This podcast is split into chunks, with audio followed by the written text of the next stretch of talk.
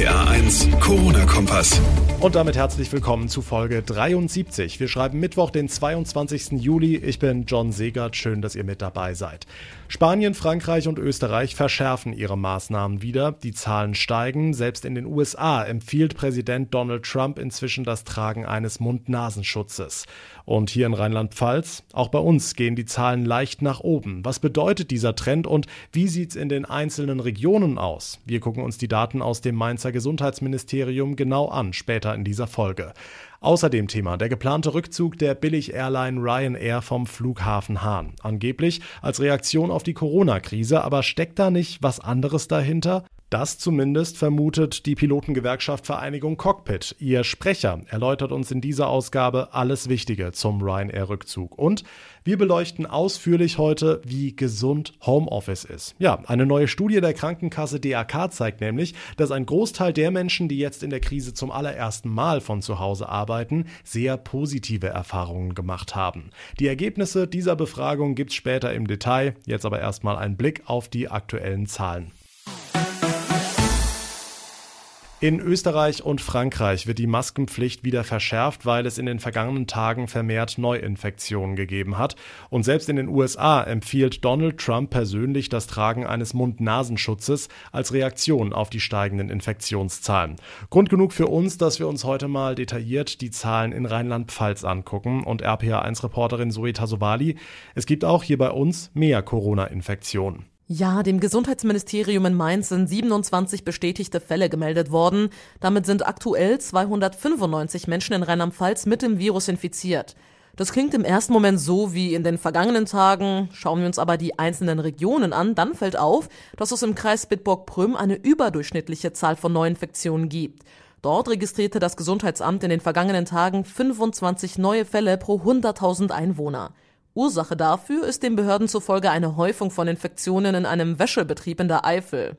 In Kaiserslautern wurden in den zurückliegenden Wochen zehn neue Fälle auf 100.000 Einwohner gemeldet, aber es lesen sich in diesen Zahlen auch durchaus positive Entwicklungen. So ist in zehn der insgesamt 36 Kreise und kreisfreien Städte in der vergangenen Woche keine einzige Infektion bekannt geworden. Außerdem erfreulich eine Zahl, die für sich steht. Fast 93 Prozent der Menschen, bei denen eine Corona-Infektion bestätigt wurde, sind nach Angaben des Gesundheitsministeriums auch wieder genesen. Die Infos von Zoe Tasovali, vielen Dank. Was ist sonst heute wichtig? Hier ein kurzer Überblick. Die USA haben beim deutschen Unternehmen BioNTech und dem US-Konzern Pfizer Corona-Impfstoff im Wert von gut 2 Milliarden Dollar bestellt. Für dieses Geld sollen die beiden Unternehmen 100 Millionen Dosen des gemeinsam entwickelten Impfstoffkandidaten in die USA liefern, heißt es von BioNTech. Noch im Juli sollen weitere Studien beginnen. Im Oktober soll dann, nach jetzigem Stand, eine Zulassung in den USA beantragt werden. Die Bundesagentur für Arbeit rechnet damit, dass der Arbeitsmarkt Jahre brauchen wird, um sich von der Corona-Krise zu erholen. Nach Angaben von Agenturchef Scheele werde es bis 2022 oder 2023 dauern, bis Deutschland wieder auf Normalmaß sei. Aktuell sind bundesweit rund 2,85 Millionen Menschen ohne Job, fast 640.000 davon als Folge der Pandemie. Einer neuen Studie zufolge haben Senioren in Deutschland die strikten Corona-Maßnahmen besser überstanden als angenommen. Das teilt die Universität Leipzig heute mit. Dafür haben die Forscher rund 1000 Senioren zwischen 65 und 94 Jahren befragt. Dabei stellte sich heraus, dass sich die Ergebnisse in Bezug auf Depressivität, Ängstlichkeit oder Einsamkeit nicht von den Resultaten unterscheiden, die man für die deutsche Allgemeinbevölkerung aus Zeiten vor der Pandemie kennt. Wochenlang kein einziger Flieger in der Luft. Die Maschinen irgendwo geparkt, kosten unnötig Geld. Umgekehrt kommt aber kein Cent in die Kasse. Mit diesem Problem haben alle Airlines in diesem Jahr zu kämpfen. Jede geht anders damit um. Der Billigflieger Ryanair hat jetzt angekündigt, im November seine Basis am Hunsrück Flughafen Hahn schließen zu wollen. 170 Piloten sollen noch in dieser Woche ihre Kündigung bekommen, heißt es. Diesem Schritt vorausgegangen war ein heftiger Streit zwischen Ryanair und der Pilotengewerkschaft Vereinigung Cockpit über Gehaltskürzungen, um besser durch die Krise zu kommen. Die Gespräche brachten aber kein Ergebnis. Janis Schmidt ist Sprecher der Vereinigung Cockpit. Herr Schmidt, was bedeutet diese Ankündigung jetzt für Sie? Gut, wir müssen erstmal abwarten, ob dann Kündigungen tatsächlich ausgesprochen werden. Also der Stil ist ja bekannt, dass man da sehr, sehr kurzfristig und ganz schnell einfach mal was macht.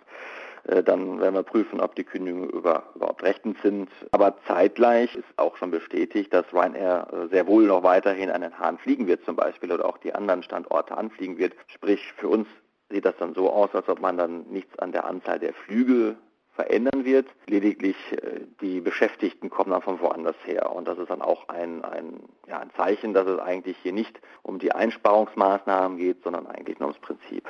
Hm, weil Sie dem Angebot der Airline nicht zugestimmt haben. Fühlen Sie sich denn dadurch erpresst?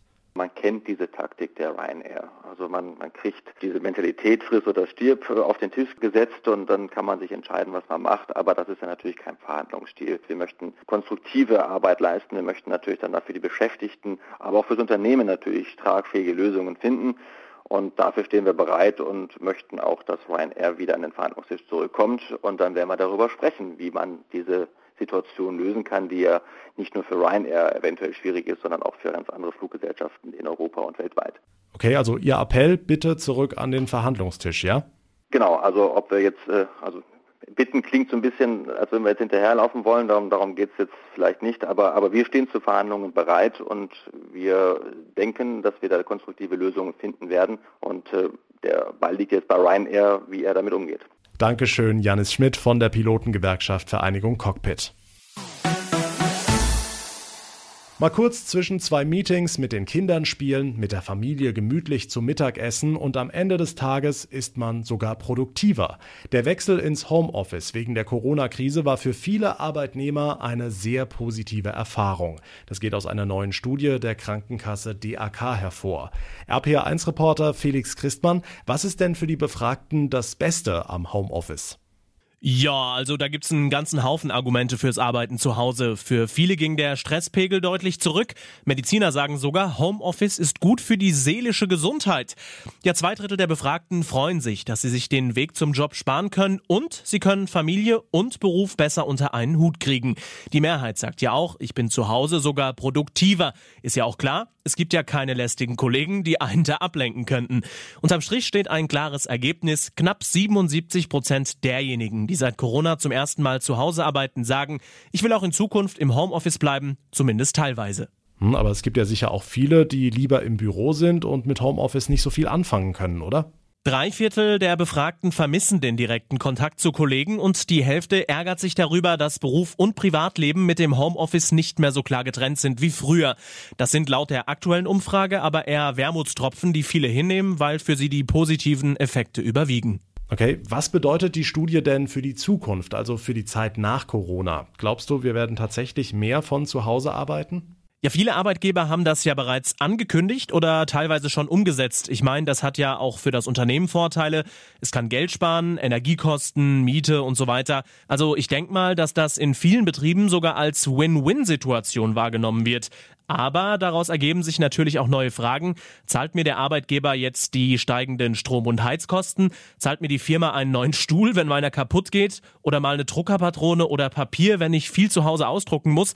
Also das dürfte noch einige Auseinandersetzungen mit sich bringen. Ja, aber da wird es ja sicher Möglichkeiten geben. Dankeschön, Felix Christmann, für die Infos. Und damit komme ich zum Ende der heutigen Ausgabe. Wenn euch der Podcast gefällt, wie immer, dann würde ich mich sehr freuen, wenn ihr ihn abonniert und mir vielleicht eine Bewertung hinterlasst, zum Beispiel bei iTunes bzw. Apple Podcast.